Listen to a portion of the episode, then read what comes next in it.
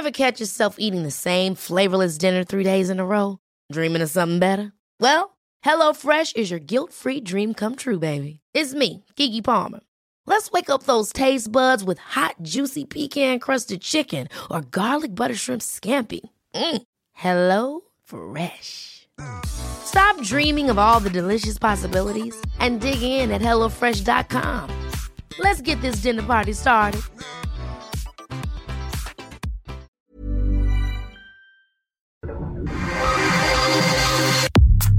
Nada más por convivir. Política, cultura y ocio con Juan Ignacio Zavala y Julio Patán. Iniciamos.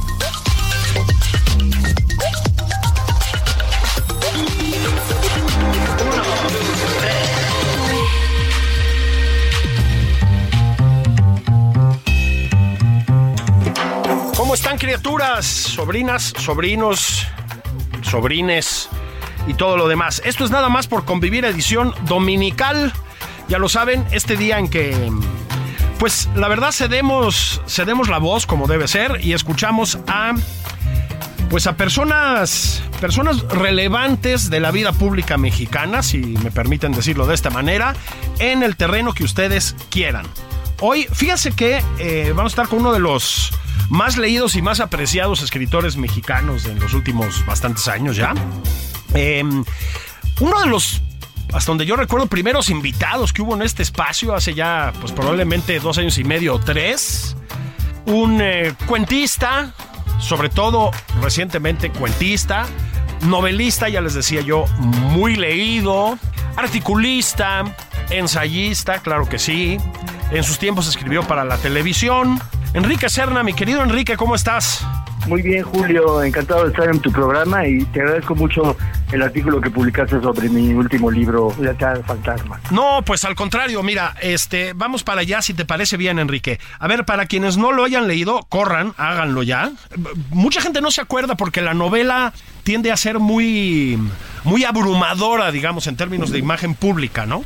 Pero Enrique, si recuerdo bien, empezó como como cuentista, como narrador, digamos, de distancias cortas. Bueno, pues aquí en Lealtad al Fantasma, como ya estaban escuchando el último libro de Enrique, eh, pues Enrique vas al que, y si quieres empecemos por ahí, al que yo creo que es uno de tus temas recurrentes, por lo menos de unos años para acá, que es la esto lo puse también por escrito, la decadencia sexual masculina, con todo su patetismo, con toda su, su tristeza no asumida. Son cuentos que te ríes mucho y luego, sobre todo si llegaste a cierto momento de la vida, como digo también, pues también te dan ganas de llorar. Pero ahí está ese tema, ¿no, Enrique? Lo has explotado en varios libros hasta donde yo, hasta donde yo recuerdo. Pues sí, mira, en, en, este libro hay tres cuentos que son, digamos, pesadillas don Juanescas, ¿no? Eh, no porque los protagonistas eh, sean ya viejos, ¿no? Porque dos de ellos tienen 42 años, sí, sí. una edad en la que todavía no llega la decadencia sexual, ¿no? Eh, pero son, digamos, personajes timoratos a los que de pronto se les presenta la oportunidad de hacer una gran conquista y de tener esa aventura erótica con la que han soñado toda la vida, ¿no? Pero esa digamos aspiración a la plenitud que ellos tienen encierra una trampa no que tiene que ver además con su propio carácter son gentes apegados a la familia monógamos etcétera no y pues eh, yo los quise meter en esa a, a, en ese laberinto eh, psicológico sí. eh, comprometiéndome sentimentalmente con ellos porque pues los comprendo bien, todos ellos tienen algo mío, ¿no? eh, pero al mismo tiempo guardando una distancia irónica para mostrar el lado ridículo de la vanagloria masculina. Sí, yo creo que sí, y a veces eh, nadando en terrenos delicados, en estos días de, pues hay que decirlo, ¿no? De, de tanto moralismo, de esto que se llama la cancelación y todo lo demás, pues de, Enrique, tienes un cuento, digámoslo así, de um, cierta impronta lolitesca, ¿no? Este, te debe haber, debes haber tenido un par de dudas a la hora de escribirlo, ¿no? Hoy ya no se puede decir cualquier cosa, ¿eh? Bueno, es que mira, yo creo que las ideologías eh, tienden a generalizar, ¿no? Pero lo que hace la literatura es particularizar. Es decir, en determinadas circunstancias una mujer o un hombre pueden reaccionar así, ¿no? Y yo creo que pues, la, la, buena literatura siempre ha estado dentro del marco de la incorrección política, porque escribir para complacer o para seguir al pie de la letra los dictados de una ideología, pues no creo que le puede le pueda aportar nada interesante a los lectores, ¿no? Fíjate que sí, absolutamente, es obvio, casi da pena decirlo, ¿verdad? Pero pues por supuesto es un libro irónico sobre, digo, un cuento irónico sobre sobre estos asuntos. Este luego luego la gente piensa que uno defiende puntos de vista cuando escribe cuentos o novelas y no es, no es así. Más bien, en todo caso, los problematiza, ¿no? Pero es que además también es lolitesco en el buen sentido. Te hace pues te hace reír o sonreír por lo menos, ¿no? Este, fíjate que el humor, Enrique, ese humor eh, seco, contundente, irónico, la palabra es irónico, ¿eh? La palabra es irónico, que tienes tú, eh, da una visión muy distinta sobre el mundo. Creo que tienes la conciencia, muy por ejemplo de la literatura inglesa, de que el humor no es, digamos, un eh, añadido simpático para la literatura, un ingrediente grato o algo así. También es la materia prima de la literatura, muchas veces, ¿no? Y de la inteligencia, ¿no? Es una manera de acercarse al mundo. ¿Estarás de acuerdo? Sí, desde luego, porque a mí me parece que la introducción de un punto de vista irónico en un cuento o en una novela, eh, provoca una pluralidad de, significados, hace que una historia le diga cosas diferentes a, cada lector, ¿no? Y bueno, yo creo que lo, para que la literatura refleje la complejidad de la condición humana, eh, tiene que ser eh, equívoca en lugar de unívoca, ¿no? Porque la literatura unívoca, por, por lo general, tiene un significado muy explícito, ¿no? Y pues eh, en la literatura trata de calar más hondo en, las motivaciones y escarbar en el alma humana, ¿no? Fíjate que mm, eh, es un poco inevitable preguntar esto. Em, no, no hay que preguntarlo, más bien hay que decirlo. Fíjate que yo creo que el hecho de que publiques Lealtad al Fantasma, que ya les digo, es un volumen de cuentos, luego de que publicaste El Vendedor de Silencio, eh, pues es una muestra, la verdad, de, pues de compromiso con la literatura. Lo digo por lo siguiente, Enrique. El vendedor de silencio se volvió un eh, tremendo fenómeno de ventas. Esto no hay que entenderlo frívolamente. Un fenómeno de ventas también es un fenómeno de lectores. Conquistaste muchísimos lectores. Recuerdo que incluso se hablaba de una adaptación a, televisión. No sé si eso este, ha prosperado, espero que sí. Pero sí fue muy exitoso El Vendedor de Silencio. Una novela. Es una novela, si lo recuerdan ustedes, centrada en la figura de Carlos de Negri, que fue un oscurísimo personaje del periodismo en nuestro país hasta, hasta el inicio de los 70, cuando muere asesinado por su esposa. Eh, a propósito, también retratas un personaje en decadencia sexual, dicho sea de paso, pero a lo que iba yo es a esto, Enrique. Saltaste de nuevo al cuento el cuento, el relato breve, digamos, es pues es un género no en todas partes, pero sí en México y probablemente en todo el ámbito hispano del idioma, pues es un es un género que no suele traducirse en éxitos de ventas, en, en multitudes de lectores. Regresaste. ¿No estaba ahí la tentación de hacer otra novela, de pegar otro hitazo? De plano, ¿no? Pues mira, la verdad yo siempre obedezco a mis necesidades expresivas, ¿no?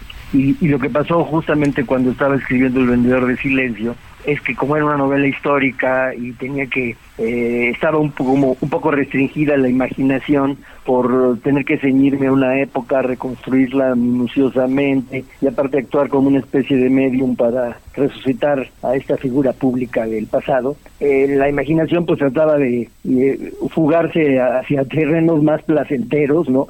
Donde estuviera libre de, de sus cadenas y se me iban ocurriendo eh, otras historias que yo anoté y, ya después de terminar la novela durante la pandemia escribí estos cuentos. Cuentos, este, si, si me permites decirlo así, con la naturaleza más clásica del relato breve en muchos casos, ¿no? Historias que se cierran de manera, digámoslo así, impecable narrativamente, a veces con finales eh, sorprendentes. Eres claramente un lector ávido de este género, del cuento corto. Y creo que del cuento corto, insisto, más o menos en un sentido clásico, ¿no, Enrique? Sí, en este libro hay un cuento fantástico de corte clásico, que es el, que le da título al libro, Lealtad al Fantasma, justamente.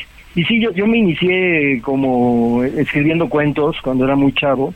Eh, en ese tiempo escribía cuentos fantásticos y más tarde, eh, ya cuando era veinteañero, este, descubrí el cuento cruel que me fascinó. Sí. las cuentos crueles de Villiers de Lille Adam, eh, el Spleen de París de Baudelaire, que, que aunque es un libro de poemas en prosa, creo que algunos de ellos pueden ser considerados cuentos. Eh, el Ruiseñor de la Rosa de Oscar Wilde, por ejemplo, los cuentos maravillosos de Joaquín María Machado de Asís. Entonces, eh, esos cambiaron mi percepción de la existencia y, eso coincidió además con que yo estaba haciendo pues los descubrimientos que hace cualquier joven que empieza a entender cómo funciona la sociedad y, cómo funcionan las relaciones humanas, ¿no? Y entonces de ahí salté del, del, cuento fantástico al cuento cruel. Y ahora pues estoy tratando de conciliar ambos géneros en este libro, creo, ¿no? Sí, sí, absolutamente. Fíjate que a mí me... no, no, nos tenemos que meter en muchas abstracciones ni en eh, grandes teorías literarias aquí o teorías de mercado, pero a mí sí no deja de sorprenderme, Enrique, a ver si te pasa lo mismo, que por lo menos en este mercado, perdón que use esta palabra, no tenga no tenga más salida el género del cuento, ¿no? Son historias breves, compactas, precisas, contundentes. Tú dirías, en una época donde lo que se lo que está más al uso es la lectura de corto alcance, donde pues incluso las redes sociales, internet, ¿no? Imponen lecturas cortas. Tú dirías, el cuento tendría que tener un mercado natural amplísimo, ¿no? Bueno, a mí me lo parece. No es así. No es así en algunos lugares, ¿eh? En, creo que en, en, la lengua inglesa es otra la historia, pero ¿qué pasa, Enrique? ¿Tú tienes alguna hipótesis sobre, pues, este abandono, digamos, de las grandes masas de lectores de este género? Pues mira, mi, teoría es que se crearon hábitos de lectura, o más bien dicho, malos hábitos de lectura, ¿no? En los que el, lector eh, se zambulle en un mundo ficticio, en una novela extensa de 500 o 600 páginas, y después nada de muertito hasta el final, ¿no? Sí. Eh, mientras que los niños, por ejemplo, cuando a un niño le cuentas un cuento en la noche eh, o se lo lees, inmediatamente dice, cuéntame otro, papá, cuéntame otro, ¿no? Ellos eh, están siempre dispuestos a renovar el esfuerzo imaginativo para situarse en otra historia diferente. Y creo que eso le cuesta más trabajo a los adultos por pereza mental. Pero es una pereza mental que me parece que está determinada por la propia oferta editorial, ¿no? se acostumbraron a eso, ¿no? En otros países y en otras épocas no, no sucedía así, ¿no? Chekhov era un bestseller del cuento. En la actualidad, por ejemplo, en Canadá, Alice Munro también es una bestseller del cuento, ¿no? Y en las eh, revistas inglesas, New Yorker, por ejemplo, o norteamericanas, siempre hay espacios para cuentos largos incluso, ¿no? Entonces, allá se han mantenido esta tradición y, y en Latinoamérica no, y en España, a pesar, y eso es lo que me parece más absurdo, de que hemos tenido una playa de cuantistas extraordinarios, ¿no? Uy, sí, cómo no, bueno, desde, desde por lo menos muy los arranques del siglo XX, ¿no? Tenemos este eh, ejemplos grandes, bueno, Horacio Quiroga, Borges, Cortázar, ¿qué les digo yo? El propio Rulfo, sí, Carlos Fuentes, que yo diría que fue un cuentista dotado, Gabriel García Márquez, sí, y sin embargo no termina de arraigar entre los lectores. Cosa que sí puede pasar con la novela, Enrique, pero creo que particularmente, y para allá voy, con la novela histórica, ¿no? Yo que te conozco y, que la verdad te he leído, este, sí les aseguro que Enrique no es el tipo de autor que va de la mano con su editor, cosa que tampoco tiene nada de mala, ¿eh? este, pero no va de la mano con el editor viendo qué nicho de mercado encuentra para explotarlo, de ninguna manera, ¿no?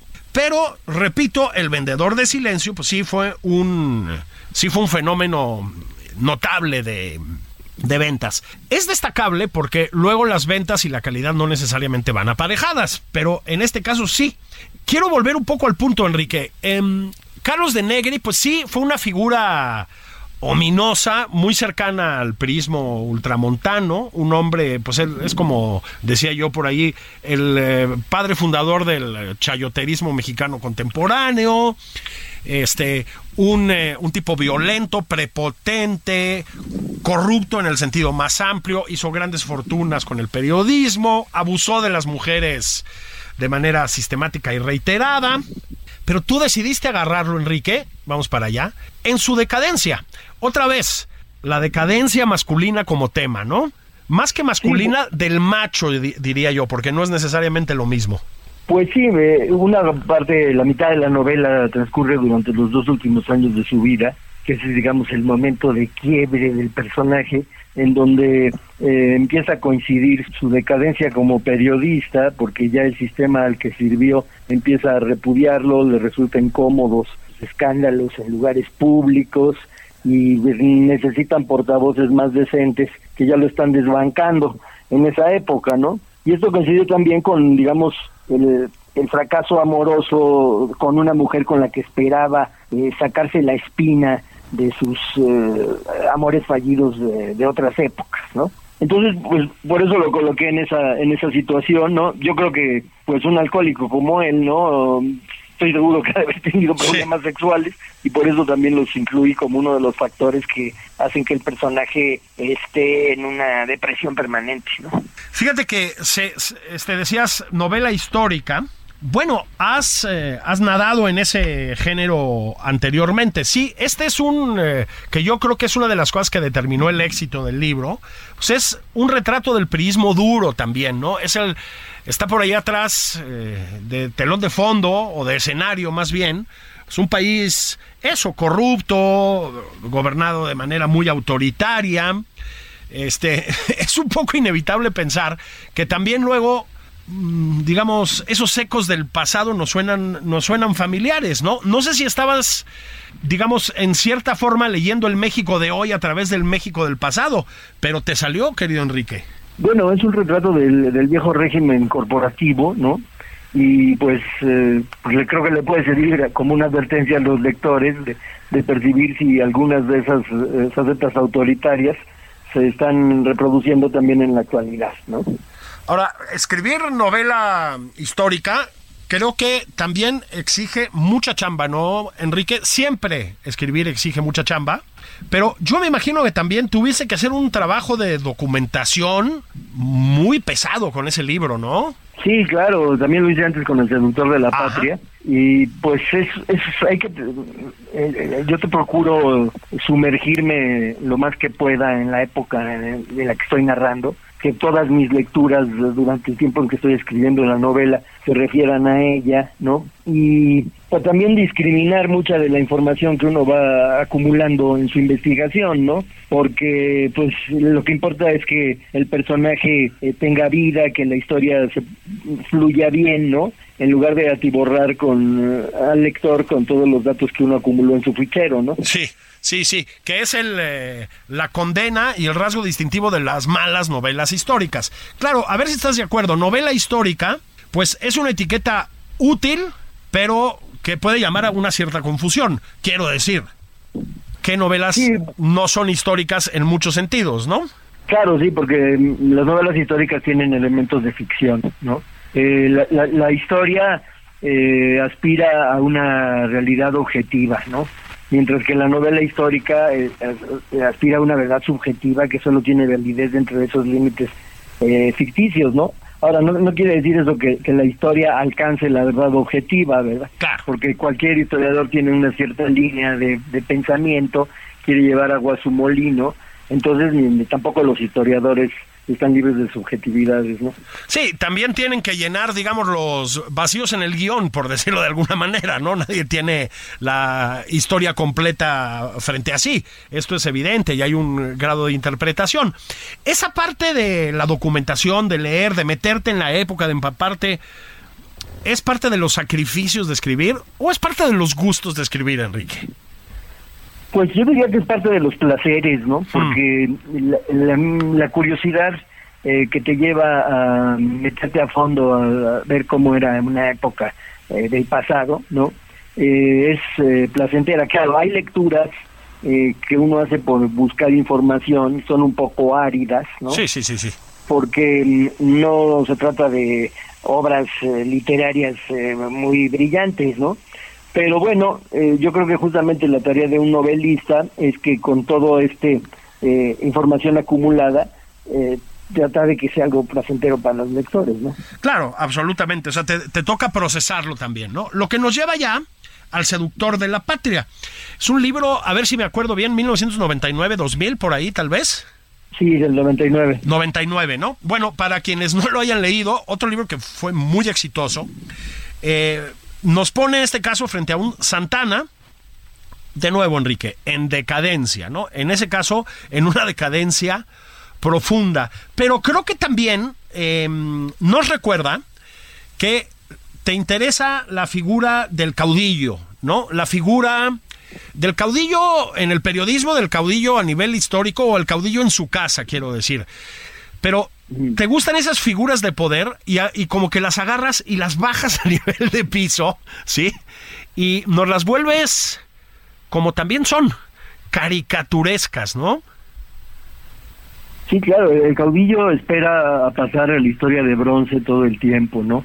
Eh, que cada uno de sus actos es un grandioso parteaguas histórico. ¿no? Santana, por ejemplo, creía realmente que la posteridad iba a, recordar este con gran eh, con gran este devoción el entierro de su pie en el panteón de Santa Paula, por ejemplo, ¿no? Porque pues era un merecido homenaje que le rendía el pueblo por sus acciones heroicas y demás. Entonces son personajes realmente que tienen una un ángulo ridículo que es fácil de, de, demostrar, ¿no? Eh, y pues a mí por eso me atraía eh, tanto este personaje. Por cierto que este lenguaje que utilizaban los generales golpistas en el siglo XIX ha resucitado ahora en la política mexicana, ¿eh? porque ellos tachaban de traidores a la patria a todos sus adversarios y ahora volvemos a lo mismo. Déjame hacer una pausa, Enrique. Si te parece, volvemos a que me cuentes cómo, pues cómo lograste volverte escritor de tiempo completo, que me parece que eso es lo que eres. Pero antes de que reveles estos secretos para los jóvenes y no tan jóvenes aspirantes, pausa veloz, váyanse por una cerveza, sírvanse una botana. Estoy platicando con Enrique Serna de literatura y de su literatura. Más específicamente, esto es nada más por convivir. Volvemos enseguida. Esto es Nada más por convivir, una plática fuera de estereotipos con Juan Ignacio Zavala y Julio Patán. Regresamos.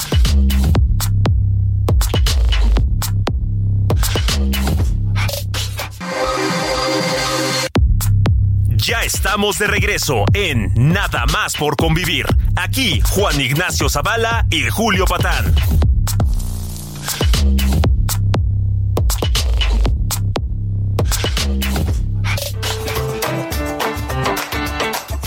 Estamos de regreso en Nada más por convivir este domingo, este domingo de cuarta transformación y de gloria nacional. Estoy platicando con uno de los más eh, notables escritores de México y de la lengua española, ya les decía yo, cuentista. Recientemente publicó un libro de cuentos que se llama Lealtad al Fantasma. Novelista, desde luego, muy exitoso. Enrique Serna, te quería yo preguntar, a ver, yo hace muchos años que, insisto, te he leído, te leo, veo que eres columnista, veo que publicas un libro de cuentos, que antes publicaste una novela, Estás dedicado a escribir hace mucho, mucho tiempo, ¿verdad, Enrique? Sí, más o menos desde los 28 años por ahí. Bueno, no es fácil. Eh, hay países que son más eh, generosos, digámoslo así, con la gente que quiere dedicarse a escribir. Mm, en México no se paga muy bien la escritura, Enrique. ¿Cómo fue ese camino, eh? Porque has entrado a muchos géneros, a muchos terrenos, pero pues aún así hay que talacharle durísimo o me Hi, I'm Daniel, founder of Pretty Litter. Did you know cats tend to hide symptoms of sickness and pain? I learned this the hard way after losing my cat, Gingy. So I created Pretty Litter, a health monitoring litter that helps detect early signs of illness by changing colors, saving you money and potentially your cat's life. Pretty Litter is veterinarian developed, and it's the easiest way to keep tabs on your fur baby's health right at home. Go to prettylitter.com and use code ACAST for 20% off your first order and a free cat toy. Terms and conditions apply. See site for details. Equivoco. Sí, bueno, yo durante mucho tiempo me dedicaba también a otras cosas, ¿no? Fui publicista de películas mexicanas, biógrafo de ídolos populares y argumentista de telenovelas. Eh, eh, en todos esos oficios aprendí algo, desde luego, eh, porque incluso hasta la telenovela, que es un género eh, bastante vilipendiado, creo que le ayuda a un escritor al manejo del suspenso, a poder armar intrigas, etcétera, ¿no? Entonces, eh, pues eh, tuve que hacer esos esos trabajos mientras eh, hacía mis obras de creación personal, ¿no? Y pues más adelante ya por, por fin eh, logré dedicarme solamente a escribir por, por necesidad expresiva, ¿no? Fíjate que sí, este, la telenovela. Tú estabas decidido a convertirte en, en escritor y encontraste ahí una beta. ¿Cómo la encontraste? A ver, tampoco es tan fácil encontrar chamba como guionista de telenovelas, ¿eh? No, todo fue una casualidad. En, en mi primer trabajo, en esa agencia de publicidad de películas mexicanas, eh, tuve un compañero de trabajo que era redactor como yo, Carlos Olmos, el dramaturgo. Claro. Y después Carlos eh, se convirtió en un en libretista de televisión más eh, famoso de México. Y él me invitó a colaborar con él en los argumentos de sus telenovelas, ¿no? Porque como son tramas tan intrincadas, pues a veces dos o tres cabezas piensan más que una. Ya ves que ahora también las series de televisión se hacen en equipo, todas, Claro. ¿no? Pues nosotros eso ya lo hacíamos desde los años 80, ¿no? Y eh, eso sí, yo en esa época no me lancé a escribir libretos, me lo propusieron, pero yo temí que si ya me dedicaba de tiempo completo a los libretos, iba a malograr mi vocación de escritor, y entonces eh, preferí ganar menos dinero, eh, tener una especie como de bequita, ¿no? Que me permitiera eh, escribir literatura. Y lo hiciste por bastante rato. Y luego lo acabas de mencionar, Enrique. em, pues has entrado también al género bien complicado de la biografía, ¿no? María Félix, Jorge Negrete. Lo hacías muy bien. ¿Qué pasó que dejaste de escribir biografía? Bueno, sí, escribí una biografía de Jorge Negrete cuando trabajaba en la editorial Clio. Eh, la de María es su, su autobiografía. ¿eh? Yo nada Sí, más sí, la- sí, le hice una serie de entrevistas y después organicé el material, digamos, una edición, ¿no? Eh, pero ahí eh, es lo que ella quiso contar sobre su vida. ¿no? Sí, sí, sí, sí, sí. Claro, yo simultáneamente trabajaba en los dos libros y esto me permitió cruzar informaciones, ¿no? Eh, que, que fue algo bastante interesante y divertido, porque, por ejemplo, yo entrevisté a- al único sobreviviente del trío Los Calaveras, ¿no? Eh, y uno de sus integrantes estuvo casado con María Félix, ¿no? Fue su segundo matrimonio. Pero cuando yo llegué a, preguntarle a la doña, le dije, oiga, hábleme de su matrimonio con el Calavera. Se ofendió muchísimo. Dijo, si vamos a empezar con esas calumnias, yo hasta aquí llego y no se hace este libro. ¡Wow! o Así. sea, de plano decidió borrar orwellianamente a ese marido de su pasado, ¿no? Era, era brava la mujer, ¿verdad? Sí, no, no le convenía, ¿no? Y, y, y, el hombre al que yo había entrevistado la semana anterior había sido testigo de la boda, ¿no? es que es eso. Y luego, sí, pues otra, otra figura de, de macho hegemónico, pues Jorge Negrete, ¿no? A mí me parece un... eh, pues un personaje muy atractivo, pero sí cumple con muchos de los clichés de la, del machismo mexicano, Enrique, estarás de acuerdo, ¿no? Sí, aunque él no lo era en su conducta, ¿eh? la No, imagen no. que proyectaba en la pantalla era muy diferente a lo que él era en la vida real, que fue un hombre que más bien eh, sufrió los desdenes de algunas mujeres, ¿no? Sí, pues esa fue tu etapa mm, eh, en, la, en la biografía y, la autobiografía, digamos, ¿no? En el caso de María Félix. Ahora, antes de eso, pues ya habías publicado, Enrique, habías publicado Señorita México, este, un, un eh, pues, digamos, un acercamiento también muy cáustico a, yo diría, al gran kitsch mexicano. Y también, a propósito, a la prensa mexicana, porque doña Selene Sepúlveda se llamaba el personaje, pues se enfrenta a la mala leche de un reportero. Ya estabas con esos temas, Enrique, 1987, ¿eh? Sí, es verdad, un, un reportero de espectáculos que la presenta como una ruina viviente, ¿no? Sí. Bueno, pues a mí ya me interesaba desde entonces eh, el desdoblamiento, ¿no? El eh, sacar, digamos, a, a, la mujer que, que todos los hombres llevamos dentro, ¿no? Y que es algo que he vuelto a hacer ahora en, en Lealtad al Fantasma con el penúltimo cuento Abuela en Brama, ¿no? Que está Sí, narrado sí, sí. por una mujer y a mí me parece que esos eh, actos de travestismo literario eh, son muy liberadores, ¿no? Y yo lo recomendaría incluso como terapia, ¿no? Ahora que están tan de moda las operaciones para cambiar de sexo, creo que esta es la mejor manera de cambiar de sexo sin derramamiento de sangre y aparte con la ventaja de que luego puedes regresar al, al sexo que tenías antes, ¿no? Por si acaso hay un arrepentimiento, ¿no? Este, Sí, claro. este que sí, pues supongo que puede pasar. Ahora vámonos a lo que yo creo que es otra constante, pues muy, muy agradecibles, tal vez más para quienes hemos eh, chapoteado en esas aguas, que es el mundo de la intelectualidad mexicana, Enrique. Tienes por lo menos dos libros que entran de lleno ahí con una mala leche extraordinaria. Uno de ellos es también una novela, una novela que además es una muy buena novela policíaca, les diría yo, un thriller, como se les llama ahora, que es Tu miedo a los animales. Sí, bueno, el, el miedo a los animales es una novela negra y es al mismo tiempo una sátira del mundillo intelectual mexicano. ¿no? Aparecen muchos personajes ahí que uno, bueno, sí, además voy, voy a hacer una especie de spoiler, pero acabas llegando a la conclusión, tu personaje, que es un policía de los ámbitos más sórdidos de la policía mexicana, de que es todavía más sucio el mundo intelectual, ¿no? Pues sí, obviamente hay unas hipérboles en esa Sí, novela, ¿no? Que eso llevó hacia la exageración eh, por ese tono satírico que tiene que tiene la novela, ¿no? Es una novela que me granjeó muchas enemistades en aquel momento, ¿no? Gente que eh, se ofendió muchísimo, me lanzaron ataques eh, bastante duros, ¿no? Pero yo creo que ese retrato era bastante fiel, ¿no? Eh, y, y sobre todo a mí lo que me pareciera mostrar los efectos de la burocratización en, en, eh, en la república literaria, ¿no? Que me parece que han sido nefastos, ¿no? Bueno, sí, y, y- ahí vamos, ¿no? Em, hay que decir que la, mm, la literatura mexicana ha estado muy pegada, voy a decirlo en un sentido amplio, Enrique, en, en- muy pegada al Estado mexicano. Esto tiene muchas ventajas, ¿no? El, el Estado que da becas, el Estado que publica libros, el Estado que te contrata para ir a presentar algo y te paga una lanita.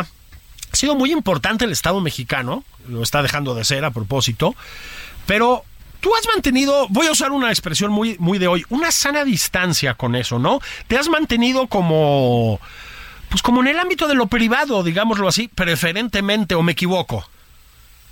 Pues sí, porque como no soy muy, soy bastante antisocial, ¿no? No he podido integrarme, digamos, a, a los cenáculos, ¿no? Eh, aunque trato a algunos que pertenecen a ellos y los respeto mucho, ¿no? Eh, pero eh, pues sí me he mantenido un poco lejano a ellos, ¿no? Ahora, en esto que dices de la cercanía del, eh, de la literatura con el, eh, con el gobierno, ¿no? Eh, yo creo que era inevitable, ¿no? En tiempos, por ejemplo, de mediados del siglo XX, cuando, por ejemplo, Octavio Paz publicó El laberinto de la Claro. soledad, ¿no? Porque ese maravilloso libro de Paz tardó 10 años en agotarse una edición de mil ejemplares. Fíjate. O sea, estamos hablando de un México en donde la mitad de la población era analfabeta, en donde nadie leía nada, y entonces para muchos intelectuales la única posibilidad de tener un eh, modus vivendi eh, y poder dedicarse a la literatura en sus horas libres, pues era la burocracia, ¿no? O el servicio exterior, como en el caso de Paz. Ahora, yo creo que en aquel tiempo eh, la élite intelectual era más eh, autocrítica y menos dada a la politiquería. O sea, porque ahora, por ejemplo, que eh, eh, acaba de publicar Malva Flores Sí. su estupendo libro sobre la amistad eh, entre Fuentes y Paz. ¿no? sí. Ahí cuenta, por ejemplo, que cuando publicó Carlos Fuentes La región más transparente, en eh, el suplemento La Cultura en México que dirigía su amigo Fernando Benítez, se publicaron en, la primera plana una reseña lapidaria de Elena Garro y una reseña a favor de la novela, ¿no?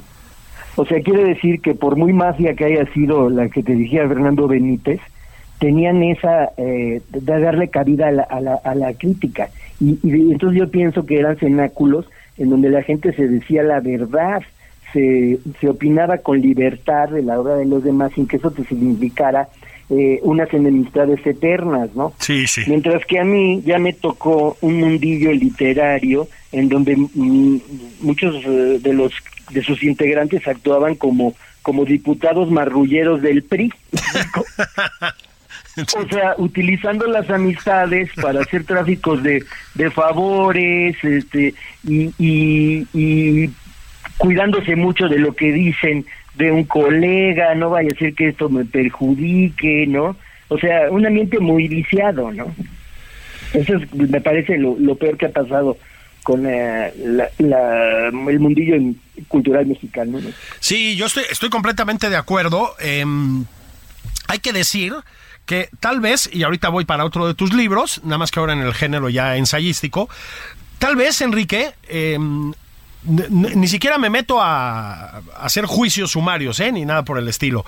Tal vez ese ecosistema al que te acercas tú, eh, sí, aquel y el que vino después, ¿eh? esos ecosistemas, creo que sí, eh, pues en los últimos pocos años, y también hay que decirlo desde que llegó la llamada cuarta transformación al gobierno, pues está cambiando drásticamente. De entrada, la relación con el Estado, o más bien, como dices tú, con el gobierno, de los intelectuales. ¿No tienen la percepción de que esto es otra cosa completamente? Sí, claro, porque digamos que ya no hay ese patrocinio, ese mecenazgo de las letras y de las artes que había antes, ¿no? y ahora pues no hay ni siquiera presupuesto para la educación pública, ya no digamos para la cultura, ¿verdad? Se ha recortado de una manera atroz en los últimos años, ¿no? Esto digo, también la verdad, eso me parece una barbaridad, ¿no? Eh, porque yo creo que está bien que el Estado renuncie a la cooptación eh, de intelectuales, pero sí tiene la obligación de, de fomentar la lectura, de que haya instituciones como ah, antes lo era el fondo, que que son de altísima calidad y eso me, temo que se está perdiendo, ¿no? Sí, las ferias del libro, ¿no? Que siempre han tenido una participación pública y la verdad, eh, pues compensan, digamos, muchas carencias de la educación mexicana, porque tienen, sí tienen una función, por lo menos las que están bien hechas para promover la lectura. Sí, está cambiando, ya les decía yo, un ecosistema que sí retratas otra vez con mucha mordacidad y además de una manera muy documentada, en un libro que a mí me gusta mucho de, y aquí viene, del ensayista que también eres, Enrique, que es la genealogía de la soberbia intelectual. Este, ¿qué pasa que no has vuelto al ensayo? Se te da muy bien también, Enrique. Pues sí, bueno, es un, eh, un libro que, que a mí traté de mostrar cómo ha sido la evolución de esa soberbia eh, principalmente en, en, el ámbito de la literatura, ¿no? En diferentes épocas, cuáles han sido sus metamorfosis y hasta llegar a hasta nuestros días, ¿no? Y bueno, a mí una de las cosas que me parecen eh, preocupantes de esto, ¿no? Es que, por ejemplo, eh, la gente cree que, algunas personas creen que los cenáculos son garantía de calidad, etcétera, pero eso no ha sido así en muchas épocas de la historia, ¿no? O sea, también ha habido cenáculos de mediocres. Entonces, esto no garantiza desde luego, porque porque ahí se pueden crear mafias eh, para solapar mutuamente eh, las eh, falencias de talento de, mucha gente, ¿no? y bueno, escribí ese libro que me provocó, por cierto, un ataque violentísimo de un exministro de Cultura español. Ay, no me digas, esa sí no me la sabía, fíjate.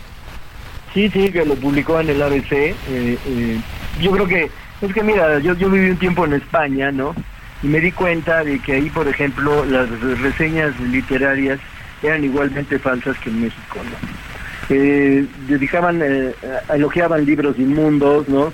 O sea, el mismo amiguismo eh, no podías creer en ninguna de ellas, ¿no? Y como ya hice ese tipo de comentarios, parece que ese señor se ofendió, ¿no? Sí, pero fíjate que es un libro, creo que no se ha reeditado o sí se ha reeditado. Yo tengo por ahí la edición original que debe ser, yo no sé, 2013, 14 tal vez, por ahí. Sí, sí, salió en 2013, se ha reeditado un par de veces. Pues sí, yo creo que es un libro que debería ser más de referencia, no sé qué tanto lo sea. Este, porque sí tienes una mirada muy heterodoxa, digamos, y muy, muy poco, mm, eh, pues muy poco encomiástica, aunque sí justa, sobre, sobre el mundo intelectual. Y ya les decía, este es otro de los temas que te han, eh, que te han acompañado, ¿no, Enrique? ¿Tienes, tienes intenciones de meterte más por ahí? Yo te digo que yo, yo lo extraño, ¿eh? Pues tal vez sí lo haga en el futuro, ¿no? Ahora bien, eh, junto con toda esta obra, estamos hablando de unos pocos de los libros de Enrique, ¿eh? O sea, tiene una obra novelística, cuentística, incluso en literatura de esa que se llama infantil, muy, muy extensa. Pero al mismo tiempo, pues yo te recuerdo como columnista en revistas, por ejemplo, en Letras Libres durante bastante rato, en periódicos, llevas mucho tiempo como columnista. Es, em, me decía, hace poco estaba platicando con Héctor de Mauleón, que es, tiene, digamos, la doble naturaleza de autor literario y de autor, bueno, sobre todo un especialista en la, criminalidad del día a día en México, y me decía que el, el, periodismo, que él ejerce como columnista con un tremendo éxito también, me hizo, no hombre, a mí me ha arruinado el estilo, pero creo que tú ensayas mucho ahí, de hecho ensayas en los dos sentidos, ¿no?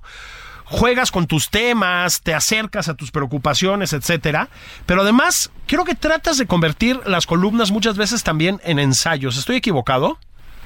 No, eso trato justamente de hacer, ¿no? O sea, yo trato de hacer literatura en el periodismo, ¿no? No, no, no siempre se puede, pero pues creo que vale la pena intentarlo, ¿no? Porque eh, así me puedo sentir más a gusto con lo que estoy trabajando, ¿no? No te sientes tan atado a la coyuntura y, etcétera, ¿no? Este, pues no, porque nunca he sido mm, comentarista político. De vez en cuando escribo cuestiones de política, pero prefiero centrarme en temas culturales, ¿no? Bueno, ahora déjame que a mí esto siempre me gusta escucharlo. Déjame, bueno, lo, lo que estarán ustedes escuchando es que Enrique es algo que no son todos los escritores. Es un lector, pues no, no sé si voy a decir compulsivo, pero un lector, digamos, voraz. Queda clarísimo, ¿no? Es un hombre que ya estuvo hablando del eh, cuento como género, de sus autores, del cuento en México y en América Latina y en la lengua española. Eh, bueno, ¿cómo empezaste como lector? ¿Qué pasaba? ¿Se leía en casa, Enrique? ¿Ese es el, el origen de tu hábito lector? Yo me hice lector gracias a mi madre, que era una lectora omnívora, que leía lo mismo los bestsellers de moda que, los clásicos de la literatura universal, sin ninguna eh, ínfula culterana. Y como ya la veía que se pasaba tardes enteras leyendo, ¿no? Empecé a pedirle que me prestara libros, ¿no? Para experimentar el mismo placer. Y así fue como me hice lector, ¿no? Y luego has sido lector digamos, ya, ya, lo, ya lo contaste, pues por ejemplo, cuando tienes que, me imagino que la genealogía de la soberbia intelectual, te, tenías muchas lecturas ahí atrás, pero tuviste que meterte a muchas otras. Ya nos dijiste que tus novelas de corte histórico también te exigen una documentación muy fuerte, pero también has tenido mucho cuidado, creo, a ver si me equivoco, en no convertirte en una especie de lector académico, ¿no? Que es otra cosa. Sí, yo abandoné mi, la carrera de letras cuando estaba haciendo un posgrado en Brynmore College en Pensilvania porque aborrecía la teoría literaria, toda la jerga estructuralista y demás. Y entonces sentí que si seguía leyendo ese tipo de libros teóricos iba a acabar aborreciendo la literatura. Y por eso abandoné la carrera, cosa que a veces lamento porque pues los académicos tienen mucha oportunidad de hacer turismo, de viajar por varias partes del mundo, tienen seguridad económica, ¿no? Pero pues eh, sentí que eh, me jalaba mucho más la idea de la escritura creativa, ¿no? Sí, tienen otra cosa, que son vacaciones largas, ¿no? Los escritores no tienen vacaciones, Enrique, ¿estás de acuerdo? Sí, no, y bueno, eh, la seguridad de tener tu plaza y todo esto, ¿no? Aunque bueno, creo que la verdad, eh, creo que en muchos casos también eso malogra las vocaciones, ¿no? No, no. Es, es raro el caso de académicos que al mismo tiempo sean buenos escritores. Sí, la verdad es que sí. Y fíjate que como lector, si, si uno va siguiendo a Enrique como ensayista o lo que desliza en las novelas un poco, como columnista, que, insisto, no es un ejercicio muy distinto al del ensayo en el caso de Enrique, pues verán que efectivamente es un lector con mucha amplitud de criterio y mucho juego de cintura. Lo mismo te vas a los clásicos clásicos, Enrique, que mm, demuestras que sí has leído mucha literatura mexicana, que te vas pues al cómic, a los personajes de caricatura, ¿sigues leyendo así? ¿Sigues siendo ese lector desprejuiciado, digamos? Sí, sí, claro, ¿no? Y, y sobre todo, bueno, soy cinéfilo también, ¿no? Y ahora muy aficionado también a las series de televisión, que creo que estamos en la edad de oro de, de ese género, ¿no? Sí, sí. Eh, entonces, pues a mí siempre me ha interesado mucho la, la cultura popular y creo que es posible abolir las fronteras entre la cultura popular y la alta cultura. Y que de hecho están abolidas casi de manera natural muchas veces, me parece a mí, ¿no? Este, solo para terminar, Enrique, antes de que se nos acabe el tiempo. ¿Qué viene después? ¿Cuento, novela, ensayo? ¿En qué andas? Pues no lo sé, tengo varias ideas en la cabeza, pero no las he logrado desarrollar bien todavía. Te, te, te acaba uno un poco agotado, ¿verdad? Después de publicar un libro, y publicar significa, pues, el proceso de escribirlo. Hay algo que queda ahí como exprimido en uno, ¿verdad? Sí, yo creo que también hay que aceptar los periodos de sequía, ¿no? Porque no puedo convertirme en un workaholic que ordeña la imaginación, ¿no? Hay que dejar que ella sola florezca. Bueno, sin mencionar, y me imagino que lo has padecido bastante, que padecido y no, a lo mejor, ¿no? Pero pues que publicar un libro también es hacerle mucha promoción, ¿no? Me han dicho muchos escritores, no sé si te ha pasado a ti, que esa etapa, la de la promoción, pues también limita mucho tus posibilidades de escribir, no sé si te pasa. Sí, pero por fortuna no dura mucho, es bastante breve, ¿no?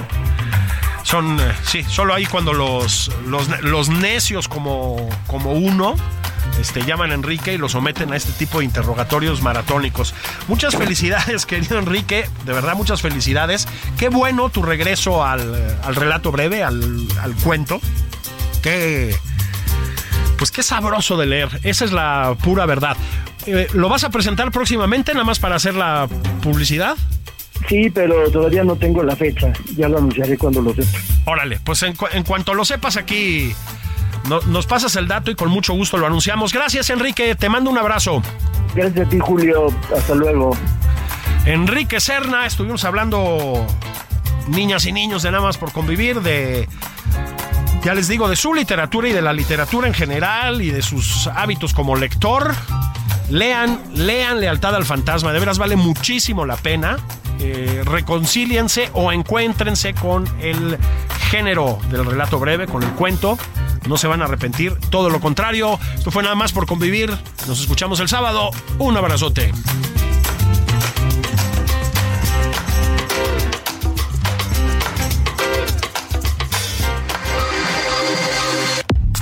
Esto fue Nada más por convivir, el espacio con política, cultura y ocio, con Juan Ignacio Zavala y Julio Patán.